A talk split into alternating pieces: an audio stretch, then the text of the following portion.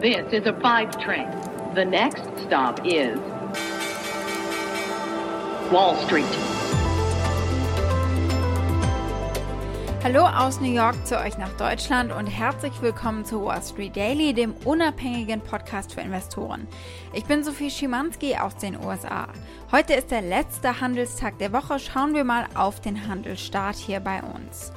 Die US-Aktienbarometer starten höher in den letzten Handelstag der Woche, nachdem der SP 500 ja in der gestrigen Sitzung trotz heißer Inflationsdaten einen neuen Rekord erreicht hatte.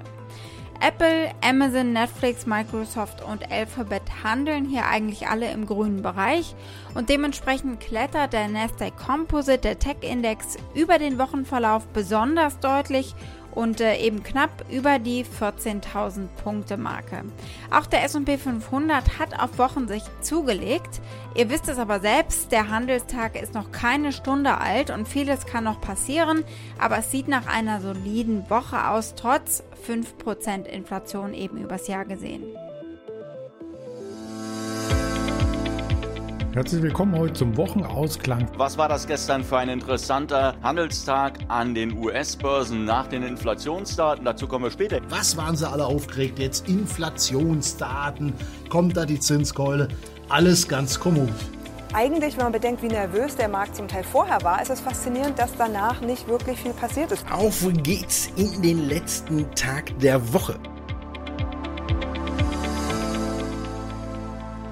Und damit steigen wir heute auch ein. Wir steigen ein mit der Inflation. Kurz gucken wir auf die Marktreaktion und äh, auf die Annahmen der Anleger und die erklären uns dann vielleicht auch, warum die Reaktion eben so ausgefallen ist.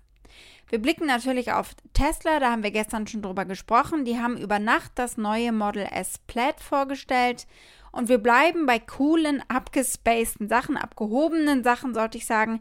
Es geht um American Airlines und die investieren in fliegende Taxis. Wir schauen auf den chinesischen Fahrdienstleister Didi, die haben ihren Börsenprospekt eingereicht hier in den USA. Die Aktie des Tages ist die des Kreuzfahrtunternehmens Royal Caribbean. Da haben sich einige gewünscht, dass wir mal gucken, wie es bei diesem stark angeschlagenen Unternehmen läuft, nachdem sie wieder einige Schiffe auf dem Meer haben. Spoiler Alert, es könnte besser laufen.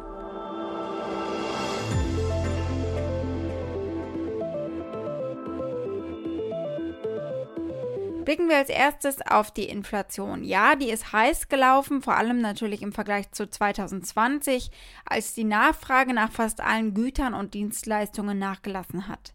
Aber sie ist nicht heiß genug, beziehungsweise nicht lange genug heiß, äh, dass die Notenbank ihre Geldpolitik neu einnordet bald. Das ist zumindest gerade Konsens bei den Anlegern, diese Theorie. Die FED-Beamten haben die aktuelle Phase von hoher Inflation schon mehrmals als vorübergehend bezeichnet. Sie haben mit diesem erhöhten Preislevel gerechnet aufgrund von Nachholbedarf und Verzögerungen in den Lieferketten.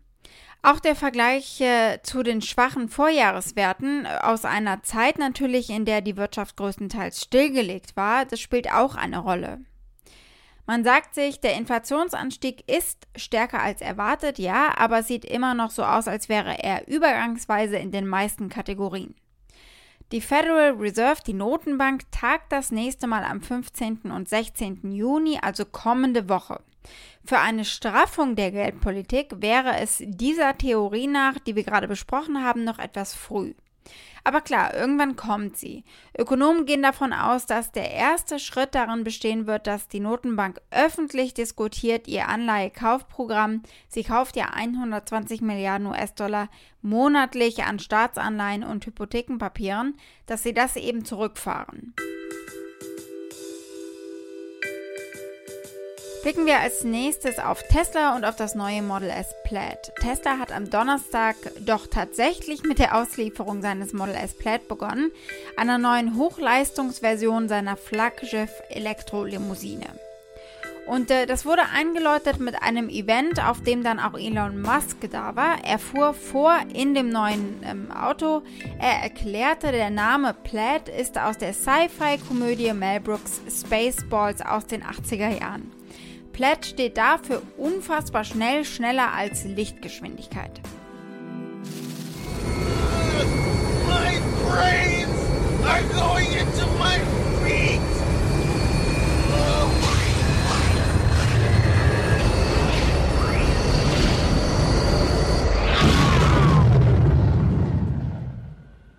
What the hell was that? Spaceball 1. They've gone to plaid. Tesla habe zeigen wollen, dass ein Elektroauto nicht nur nachhaltig und sauber sein kann, sondern auch das schnellste Auto der Welt.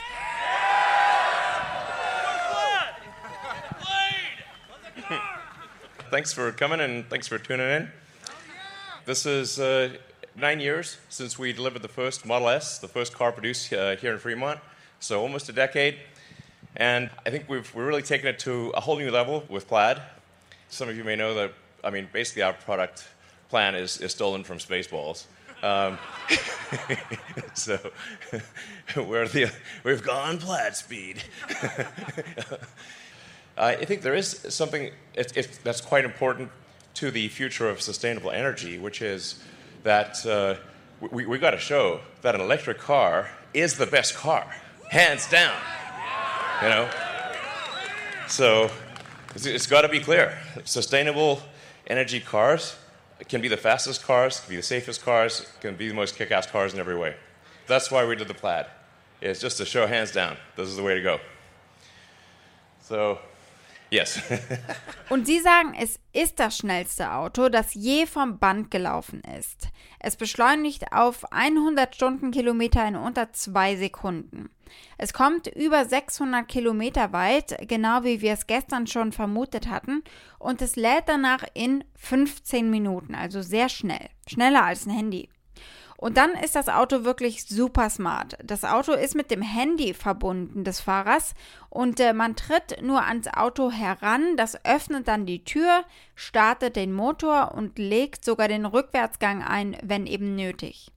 Es lernt mit äh, geografischen Merkern, wo es wie schalten, beschleunigen oder bremsen muss. Man kann dem Auto also zum Beispiel den Weg zur Arbeit beibringen. Musk bringt die europäische Konkurrenz auf in diesem Ausschnitt aus äh, der Vorstellung gestern Nacht. Sagt, das Auto ist schneller als der Porsche und sicherer als ein Volvo. With the Plaid Model S, what you have is a car that is faster, quicker than any sports car, faster than any Porsche, safer than any Volvo, in the same car. That's insane. It's like, it's like, you know, yeah. Und nun vielleicht mal dazu, was die Wall Street sagt. Für viele ist klar, dass dieses 130.000 Dollar teure Auto nicht besonders viel zu Erlösen beitragen kann, weil einfach nicht viele sich dieses äh, Modell leisten können oder wollen. Aber es geht beim Plaid auch vielmehr um Vorherrschaft und darum, dass sie demonstrieren, wie weit sie in Sachen Design und autonomes Fahren sind. Es macht die Marke Tesla wieder spannender, sagt zum Beispiel hier dieser Analyst von Oppenheimer. Die haben übrigens das höchste Preisziel äh, von über 1000 Dollar auf die Aktie. I think it's really about leadership and, and, demonstrating, you know, support for the brand. You know, the Tesla brand, I think, has been really powerful for the company in terms of its leadership in electric vehicles, and they need to maintain that that position. You know, it, you, have seen any number of examples as uh, you know a company grows that its, its leadership around the brand and kind of exclusivity starts to fade a little bit, and so having a vehicle like this that folks can aspire to. Uh, really is important for them to maintain the quality and kind of the exclusivity of that brand going forward. Unabhängig davon bekräftigte Goldman Sachs sein Kaufen-Rating für die Aktie. Die Aktie klettert an diesem Morgen, die Anleger scheinen überzeugt von dem neuen Auto, aber auf dem Weg zu diesem Preisziel erwarten selbst Bullen noch Volatilität, das muss klar sein. Bleiben wir mal bei coolen, abgehobenen Sachen. Wir gucken auf American Airlines. Fluggesellschaften, Luft- und Raumfahrtunternehmen und äh, auch Tech-Unternehmen streiten darum, wer von ihnen als erstes erfolgreich diese neuen Flugtaxis auf den Markt bringen kann. Die weltweit größte Fluggesellschaft nach Verkehrsaufkommen sagt jetzt, sie will 25 Millionen US-Dollar in die Vertical Aerospace Group investieren. Das ist ein britisches Start-up für Elektroflugzeuge. American Airlines sagt, sie würden bis zu 250 dieser geplanten Flugtaxis von Vertical kaufen. Sie haben auch gesagt, dass die Flugzeuge, die elektrisch sind und wie Hubschrauber eben vertikal starten und landen, äh, dass die Kunden durch überfüllte Städte vor allem bringen können, zum Beispiel zum Flughafen. Aber das könnte in der Realität noch in weiter Ferne liegen. Vertical muss dieses Jahr noch den ersten Testflug äh, der Flugzeuge durchführen und die Bestellung von American hängt natürlich von der Genehmigung des Flugzeugs durch die Aufsichtsbehörden ab. Der Konkurrent United Airlines hat Anfang des Jahres schon beim kalifornischen Start-up Archer zugeschlagen und für eine Milliarde 200 Flugtaxis gekauft. Archer will übrigens an die Börse gehen, auch ganz bald, natürlich in einem Spec. Und äh, ich dachte, der Archer-Gründer kann eigentlich uns am besten erzählen, äh, was es mit Flugtaxis und einer ganz neuen Industrie auf sich hat. Fliegende Taxis seien günstiger, sicherer und sauberer, sagt Brett Adcock. We've seen electrification now on the ground and that's now moving to the air. Uh, when building electric aircraft, there are three big benefits here that are enabling us to build what we think is a next generation mobility business. One is like lower cost to operate, two is higher safety, and three is lower noise. And uh, obviously, we're doing all this with zero emissions. Uh, this will give way to a new industry called urban air mobility that will help move passenger and goods in and around city and beyond. And uh, as you mentioned, we're, really thankful to be partnered with United Airlines this quarter. Uh, they bought a billion dollars of aircraft, and uh, we'll be start taking deliveries on those in three years. Uh, the aircraft behind me is uh, is going through final assembly in our lab right now, and um, we will be flying the aircraft this year. Um, and it's our full scale electric vertical takeoff and landing aircraft called Maker.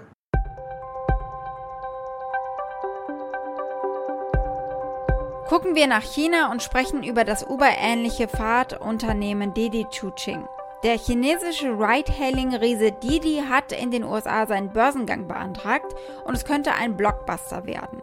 Didi hat noch nicht bekannt gegeben, wie viel sie einsammeln wollen, aber das Unternehmen könnte rund 10 Milliarden US-Dollar einsammeln. Das wird vermutet bei einer Marktbewertung von 70 bis 100 Milliarden US-Dollar.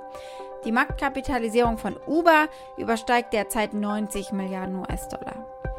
Der 38-jährige Gründer von Didi, Cheng Wei, besitzt laut Börsenprospekt 7% der Aktien aktuell und kontrolliert 15,4% der Stimmrechte vor dem Börsengang. Hauptaktionäre sind aber der Softbank Vision Fund, die haben 21,5% des Unternehmens und Uber auch mit knapp 13% und äh, Tencent mit äh, etwa 7%. Eine Reporterin berichtet auf Bloomberg über diese Beteiligung in Didi eben. SoftBank is one of the biggest backer and they have seen several kind of big exits in the plan. So this one, if it gets up to 100 billion valuation, will be a big win for SoftBank as well. And actually, Uber had a stake in Didi. It's unclear whether they still have it, mm. but through the acquisition, they sold their China business to Didi back in 2016. It could be beneficial to Uber as well if they decide to offload and if, if there is anything to offload. Das neun Jahre alte Unternehmen, das 2016 die China-Aktivitäten von Uber übernommen hat, ist heute aber mehr als nur eine Ride-Hailing-Plattform. Es ist aktiv in äh, Sektoren wie Fahrradsharing, zum Beispiel Lebensmittel, Lieferdienste, Finanzdienstleistungen, Elektrofahrzeuge und Roboter. Das Smartphone-basierte Ride-Hailing in China bleibt aber das Hauptgeschäft von Didi und hat im vergangenen Jahr einen Umsatz erzielt von 20,4 Milliarden US-Dollar bei einem Gesamtnettoverlust von 1,62 Milliarden US-Dollar. Äh, das steht in diesem Börsenprospekt. Also äh, genau wie so viele andere Unternehmen in diesem Bereich machen sie eben immer noch einen Verlust.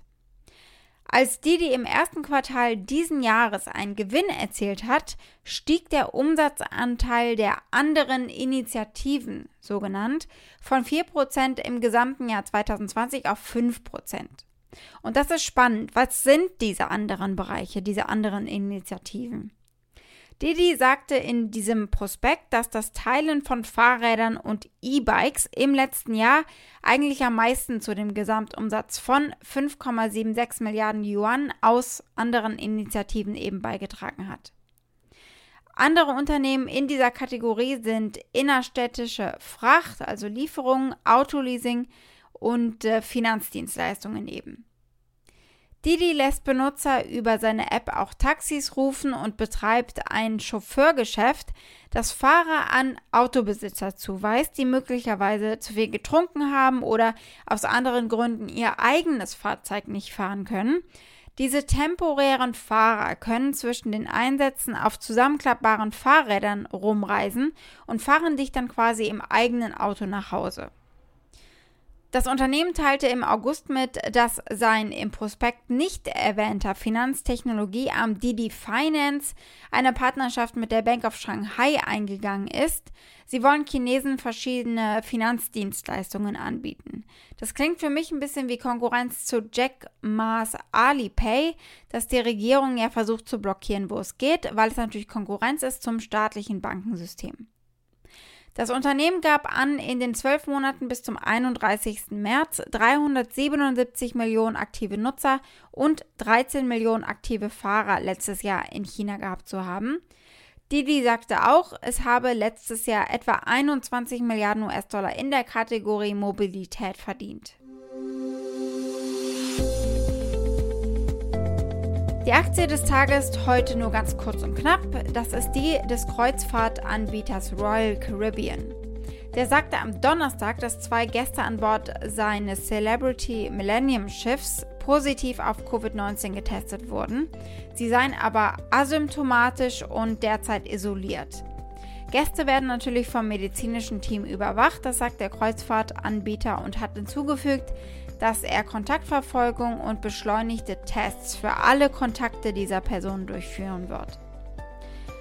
Die Celebrity Millennium war eines der ersten Kreuzfahrtschiffe in Nordamerika, das letzte Woche nach mehr als einem Jahr Pause wieder mit Kreuzfahrten begonnen hatte.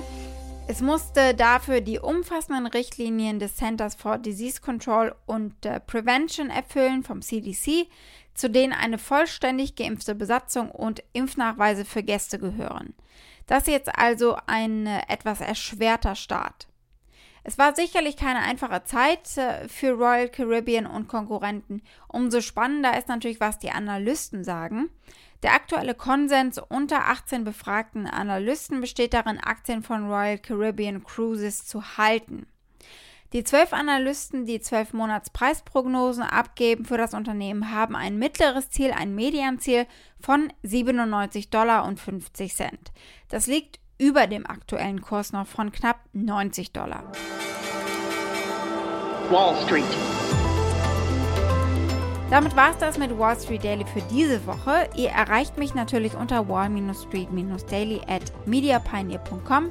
Schickt gerne eure Fragen oder Vorschläge für die Aktie des Tages als E-Mail und äh, am liebsten ist mir eigentlich die Sprachnachricht. Damit euch allen noch einen schönen Freitagabend in Deutschland, ein schönes Wochenende und bis Montag, eure Sophie.